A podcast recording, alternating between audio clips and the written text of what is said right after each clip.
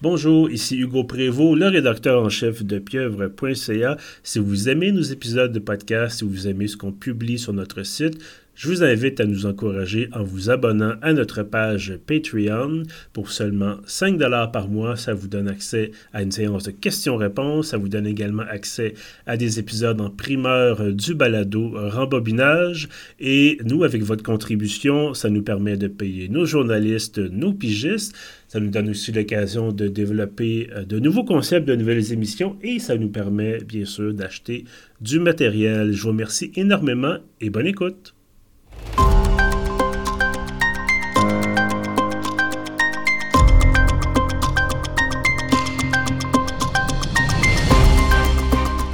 Marie-Ève Martel, bonjour. Allô? Comment ça va? Ça va très bien, toi? Ça va, merci. Ben écoute, évidemment, on se tutoie parce qu'on se connaît depuis, depuis longtemps maintenant, depuis plusieurs années. Tu as été invité à Entretien journalistique depuis, euh, je pense j'ai perdu le nombre de fois que tu as été Ça doit être la quatrième si c'est pas la cinquième. Voilà. Et euh, ben en fait, on va le dire tout de suite parce que d'autant plus que le sujet qu'on aborde aujourd'hui, c'est entre autres l'éthique journalistique. Euh, tu écris à l'occasion des textes pour Pieuvre. Alors euh, voilà, c'est dit. Euh, mais bref, c'est ça. On parle d'éthique journalistique aujourd'hui. En fait, on parle de ton nouvel essai parce que tu écris euh, évidemment, tu as écrit plusieurs essais sur le journalisme. Euh, donc, le nouveau, qui est, le, plus récent, qui, est sorti aujourd'hui en librairie, donc on enregistre le 19 septembre. Pas de lapin dans le chapeau, coulisses éthiques et déontologiques du travail journalistique. Euh, donc voilà, un livre J'aimerais t'entendre d'abord. Euh, bon, j'allais dire, c'est publié chez, chez Somme. Voilà, c'est fait. Je suis très, très bien organisé, comme tu peux voir aujourd'hui. Tout est dans, un ordre impeccable. Euh, J'aimerais t'entendre d'abord sur, la raison pour laquelle tu as, voulu écrire ce livre-là, parce que, bon, tu as parlé notamment d'information en région, euh, et là, tu sembles revenir à la base. Euh, pourquoi est-ce que tu as, senti le besoin de, de revenir un peu au, euh, au B à bas du journalisme. La genèse de Pas de lapin dans le chapeau est particulière parce que, euh, bon, ça fait cinq ans que je publie chez Somme Toute. C'est mon quatrième livre chez eux, mais c'est le premier que mon éditeur me commande. Alors, c'est lui qui m'a proposé euh, de l'écrire, alors que pour Extinction de voix, Privé de sens et Prendre parole, euh, c'était une proposition que moi, je faisais à ma maison d'édition. Donc, essentiellement, c'est que en janvier, donc à la session d'hiver, j'ai donné le cours éthique et déontologie du journalisme à l'Université de Montréal dans le cadre du certificat en, journalisme. Et euh, ben, mon éditeur, en fait, a été très intéressé. Ça faisait longtemps qu'il voulait avoir un livre un peu explicatif sur le, le, métier, finalement, comment ça se passe. Et euh, il m'a commandé le livre là, au tout début de la session. Donc, je l'ai écrit pendant que je donnais le cours et je me suis dit, ben, tant qu'à écrire un livre, euh, bon, qui peut servir évidemment d'ouvrage pédagogique, je vais essayer de l'écrire grand public parce que mm-hmm. comprendre le métier de journaliste, c'est pas juste les journalistes, hein, c'est le public aussi, euh, parce que je crois que plus le public comprend comment on travaille, plus il est conscient qu'on doit suivre des règles, euh, plus il va être à même d'apprécier notre travail, de juger si on a bien fait notre métier ou si on l'a mal fait. Et ça va lui donner aussi des outils pour euh, détecter là certains éléments qui va voir est-ce que justement on a bien fait notre travail ou pas. est-ce que tu sens que parce que bon, toi et moi, encore une fois, on s'est parlé à plusieurs reprises au, balado. On discute euh, assez régulièrement en, privé aussi, euh, en tant qu'ami, en tant que, confrère journalistique, bien sûr, euh, depuis plusieurs années maintenant. Est-ce que tu sens que ce travail-là d'éducation, parce que on va le dire, c'est un travail d'éducation, et on dit pas ça de façon péjorative, mais c'est comme tu mentionnais, expliquer aux gens comment notre métier fonctionne. Est-ce que tu sens que c'est un peu, un peu comme Sisyphe et son rocher, c'est-à-dire, faut toujours, toujours, toujours recommencer, toujours expliquer. Est-ce que tu as l'impression que il y a quelque, à quelque part, il, manque quelque chose peut-être dans le cursus? Parce que bon, on est très content que tu publies un, nouveau livre, bien sûr, puis bon, c'est important ce genre d'ouvrage-là, mais est-ce que c'est à toi spécifiquement de dire, moi, je prends le fardeau sur mes épaules, d'expliquer, de prendre mon bâton de pèlerin, puis de d'expliquer euh, encore et encore et encore comment un journaliste fonctionne, ou est-ce que ça, ça devrait pas être la, la, la, responsabilité du système scolaire, par exemple, ou d'une autre branche de la société en général? Ben, ben, je pense que c'est une question à plusieurs volets, donc la réponse va nécessiter plusieurs volets. Euh, moi, je le prends sur moi parce que euh, j'y crois, parce que mm-hmm. j'aime aussi euh, ce côté d'éducation aux médias, mais effectivement, c'est, c'est une responsabilité qui est collective. d'une part, on a vu dans les dernières années de nombreuses initiatives qui émanent du milieu journalistique. Je pense au Centre québécois d'éducation aux médias et à l'information, au détecteur de nouvelles. Donc, d'expliquer la différence entre les les fausses nouvelles, par exemple, euh, expliquer notre travail. Donc, et euh, bon, comme tu le sais, dans, dans mon collectif que j'ai co-dirigé avec Gabriel Brassard-Lecourt, Prendre parole, je fais euh, la proposition d'intégrer l'éducation aux médias dans les nouveaux cours d'éducation civique. reste à voir de quelle façon ça va se déployer si mon idée a porté ses fruits. Puis c'est surtout que je suis loin d'être la seule à avoir proposé ça. Là. Je me prends pas le crédit là-dessus. mais comme journaliste aussi, c'est notre devoir d'expliquer notre travail. Oui, on a une réserve journalistique, mais je crois que d'expliquer comment on, doit travailler, euh, c'est essentiel maintenant. Pourquoi? Parce que euh, si on recule il y a 30-40 ans, euh, les métiers de l'information avaient leur plateforme, leur terrain de jeu qui était bien balisé. On achetait un journal papier, on ouvrait la télévision, on écoutait la radio pour les nouvelles. Maintenant, avec Internet, euh, ben, les contenus journalistiques sont noyés dans un océan de toutes sortes de contenus euh, qui n'ont pas nécessairement la même visée. Ça peut être des contenus pour divertir, des contenus de propagande, ça peut être des jeux, des vidéos de chats, euh, des forums. Donc, il y a toutes sortes de contenus. Et en fait, le contenu journalistique se démarque parce qu'il est soumis à une série de règles. On peut pas écrire ce qu'on veut comme on veut. il y a des règles qu'il faut suivre en tant que journaliste professionnel pour garantir une information et le fait que nos contenus sont mélangés et présentés sur une espèce de pied d'égalité avec tout ce qui se fait d'autre sur Internet, particulièrement sur les réseaux sociaux, ça fait en sorte qu'on doit constamment rappeler euh, ce qui distingue le journalisme des autres contenus et pourquoi c'est important le journalisme. Est-ce que c'est pas un peu déprimant de devoir... Comme tu mentionnes à l'instant, c'est important de, le rappeler, il faut le faire. Euh, puis c'est notamment la, mission de, de, ce, balado. Euh, mais est-ce que c'est pas un peu déprimant de, de, de, de devoir refaire l'exercice encore et encore et encore et encore?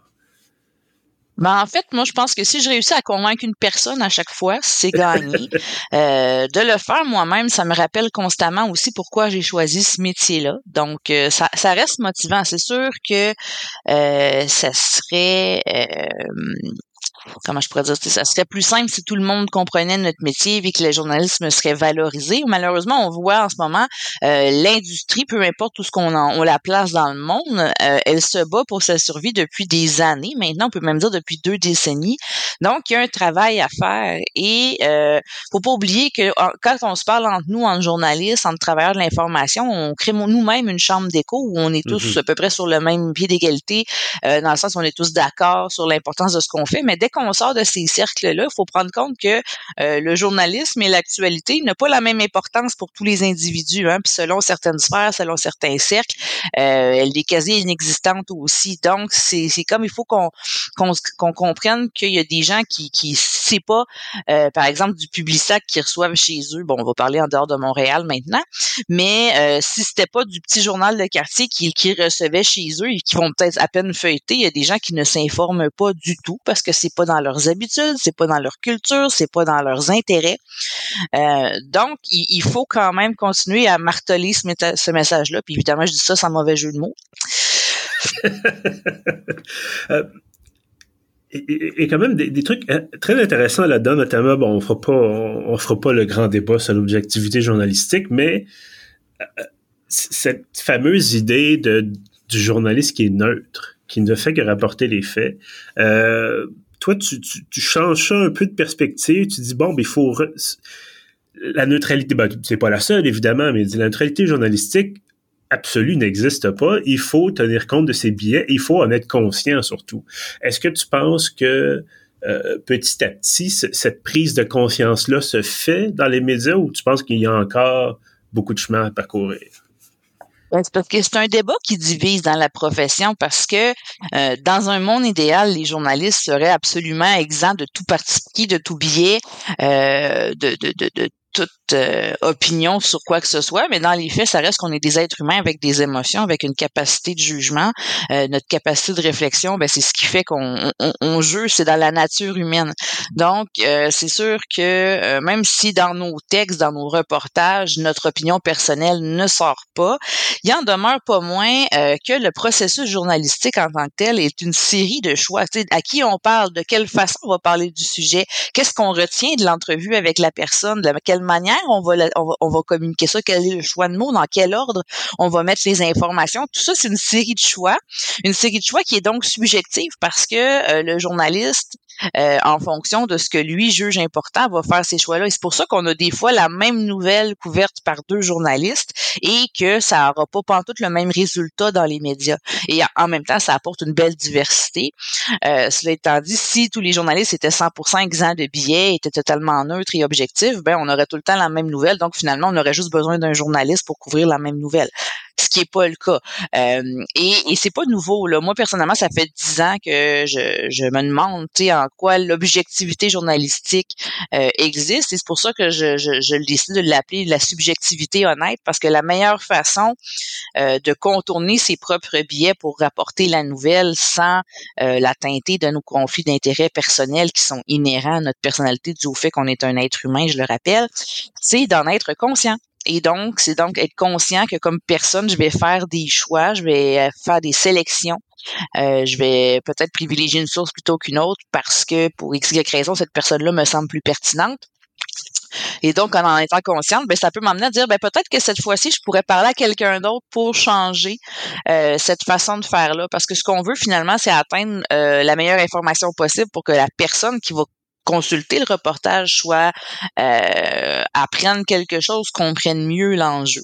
Donc, c'est vraiment cette notion-là. Je pense pas que comme journaliste, on doit apporter notre opinion dans, dans les reportages qu'on fait. Ça, ça, on va laisser ça aux chroniqueurs et aux éditorialistes. Cela étant dit, euh, on ne faut pas oublier que les journalistes sont des êtres humains qui sont dotés de, de sentiments, d'opinions et de jugements euh, et que euh, malgré toute leur bonne volonté de vouloir se rapprocher d'une objectivité totale, euh, ben, c'est impossible parce que au final, euh, il y a des choix qui doivent se faire.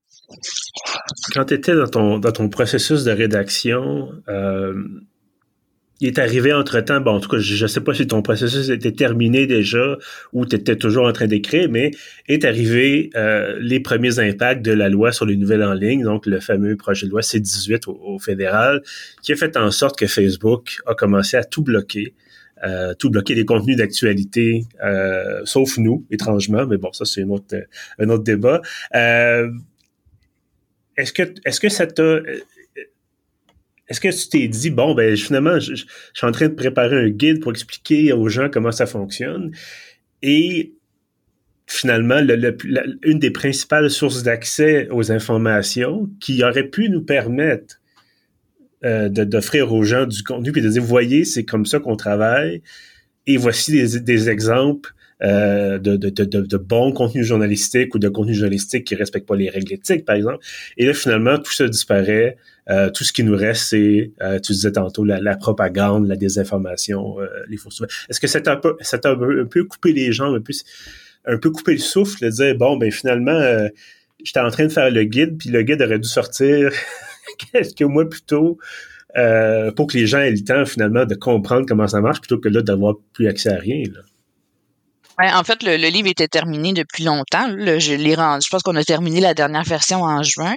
Euh, moi, je pense que peu importe ce qu'on pense euh, de ces 18, que la réaction de Meta de bloquer les contenus, qu'on soit en accord ou pas, il faut pas oublier en fait que les contenus journalistiques existent encore, c'est juste qu'ils sont plus accessibles par Meta, donc par Facebook et Instagram notamment. Donc les gens qui veulent vraiment s'informer ont toujours la possibilité de le faire en allant sur les sites ou les plateformes euh, des médias d'information, d'acheter un journal, de regarder un bulletin de nouvelles à la télé ou de l'écouter à la radio. Donc les gens qui veulent vraiment s'informer, ce blocage-là n'est pas un obstacle. Le problème c'est que euh, il y a pour beaucoup de gens, c'était la seule façon qu'ils s'informaient parce que euh, ce ne sont pas des gens nécessairement qui ont un intérêt vers la nouvelle. Ils vont attendre que l'information vienne à eux, mais ils ne feront pas l'effort actif d'aller la chercher. Donc, en ce moment-là, je pense que tant et aussi longtemps qu'on est capable d'avoir un accès à des nouvelles d'information, euh, ce qui était, ce qui existait aussi avant Meta, hein, n'oublions pas, il y avait plusieurs façons de s'informer avant, il va y en avoir après. Euh, je pense que euh, d'apprendre à bien consommer des nouvelles, euh, ça va rester essentiel pareil. Donc moi, ça m'inquiète pas à ce niveau-là euh, parce que euh, bon, publier pas de la peine dans le chapeau, euh, c'est un peu la suite de ce que j'ai entrepris là avec Extinction de voix puis Privé de sens entre autres, c'est que je veux emmener les gens à comprendre l'importance de l'information autour d'eux, l'importance de l'information journalistique, puis je veux les apprendre à bien la consommer puis à réclamer une meilleure information aussi parce que c'est comme ça qu'on va sauver le journalisme aussi. Euh, je veux dire, on, le journaliste, c'est une activité communautaire qui est faite par et pour une communauté. Donc, si cette communauté-là n'appuie pas ces médias, n'appuie pas ces journalistes, euh, à quoi bon continuer? Donc, c'est pour ça qu'il y a une prise de conscience collective à faire, à savoir est-ce qu'on a l'information qu'on souhaite et qu'on mérite? Et si oui, bon, ben tant mieux aura. Sinon, qu'est-ce qu'on peut faire collectivement euh, pour s'assurer finalement d'avoir cette information-là à laquelle on aspire?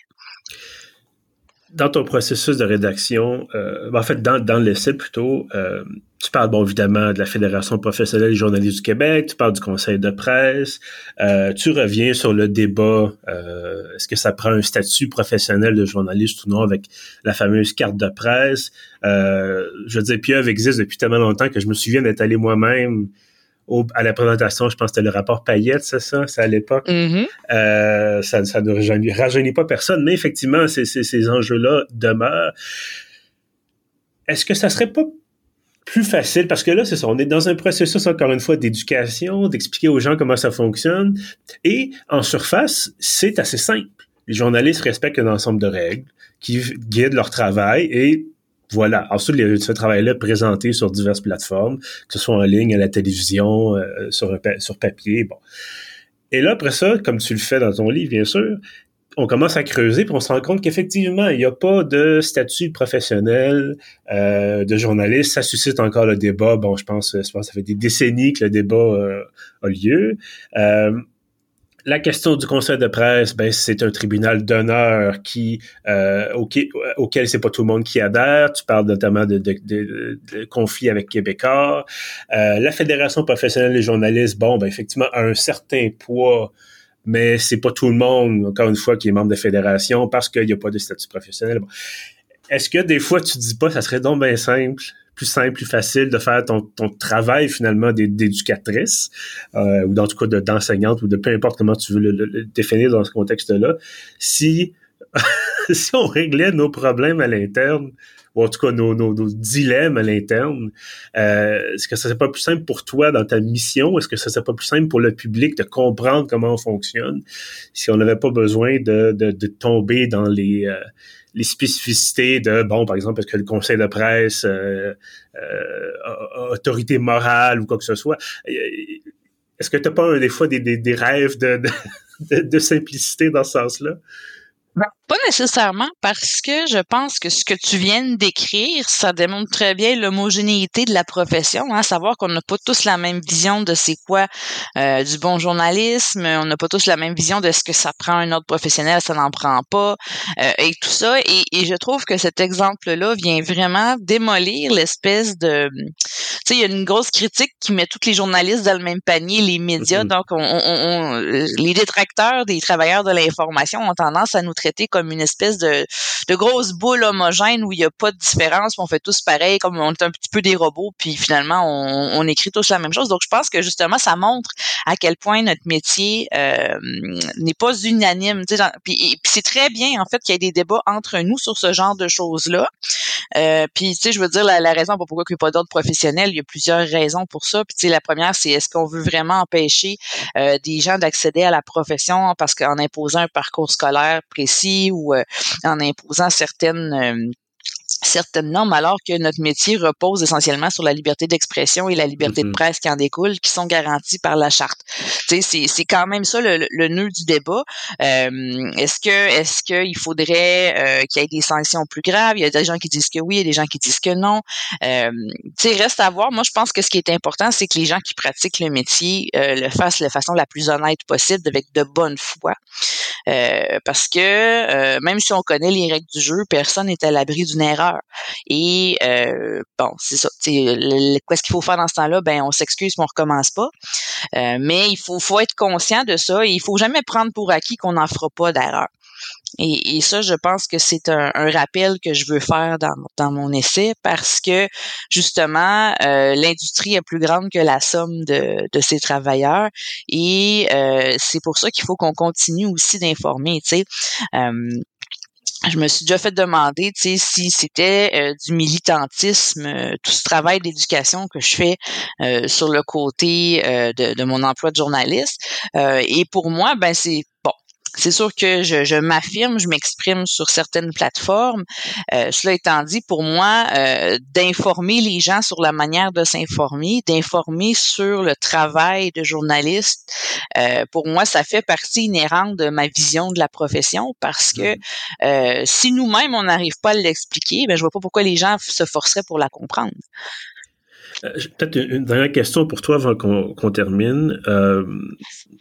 Tous ces, ces, ces, grands débats-là sur la question de l'éthique, sur la question de comment faire du journalisme, euh, sur la question des ressources qu'on doit mettre dans ces, ces, ces chiens de garde-là, dans ces, ces cadres-là, euh, quand on observe euh, depuis, bon, depuis 20 ans, depuis un peu plus que ça maintenant, c'est une prolifération de petits médias qui veulent faire du bon travail, qui veulent rapporter des faits, tout cas, généralement, euh, mais que ces médias-là n'ont pas les ressources. N'ont pas, euh, je vais donner l'exemple, ben, mon propre exemple. Moi, je, je n'ai pas de quelqu'un qui s'occupe de l'éthique chez Pieuvre, c'est moi qui m'occupe de la, je fais de la rédaction, je fais de la mise en ligne, je m'occupe du côté marketing.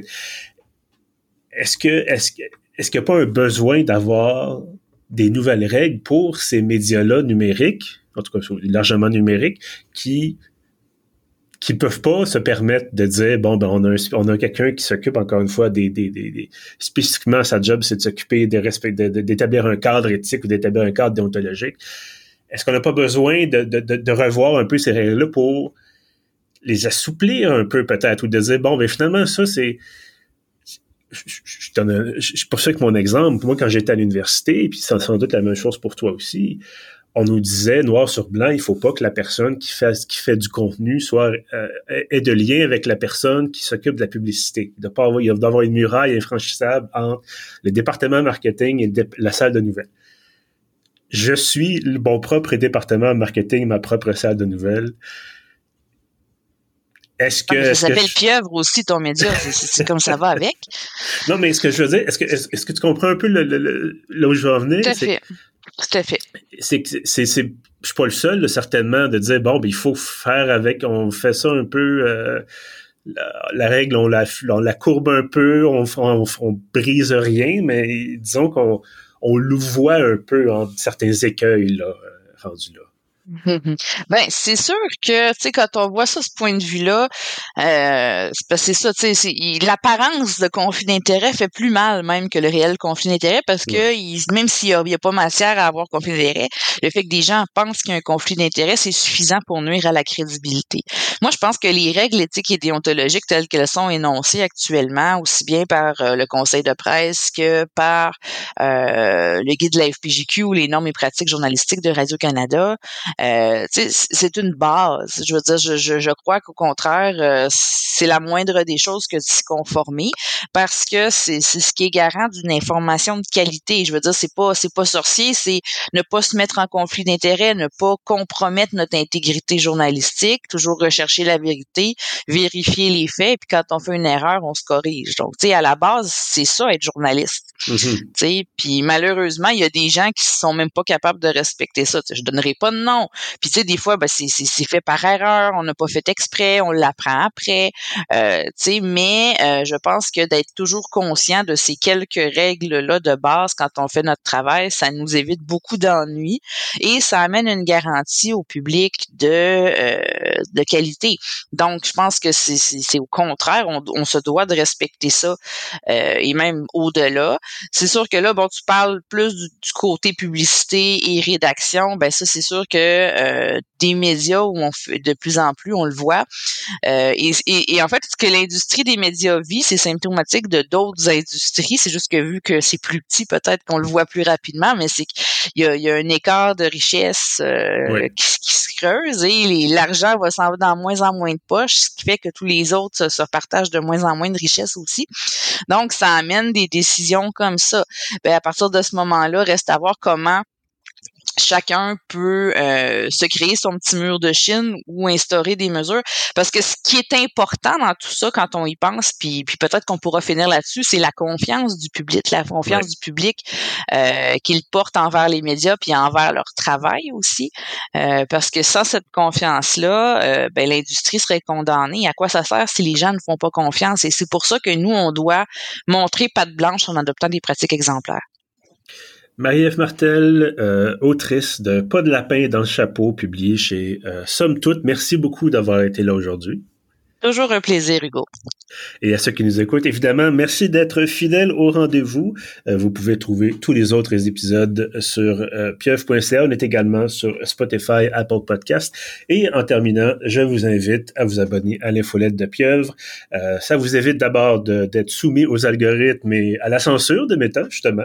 Euh, et ça vous donne accès à tous nos articles, toutes nos critiques, tous nos épisodes de podcast, bien entendu.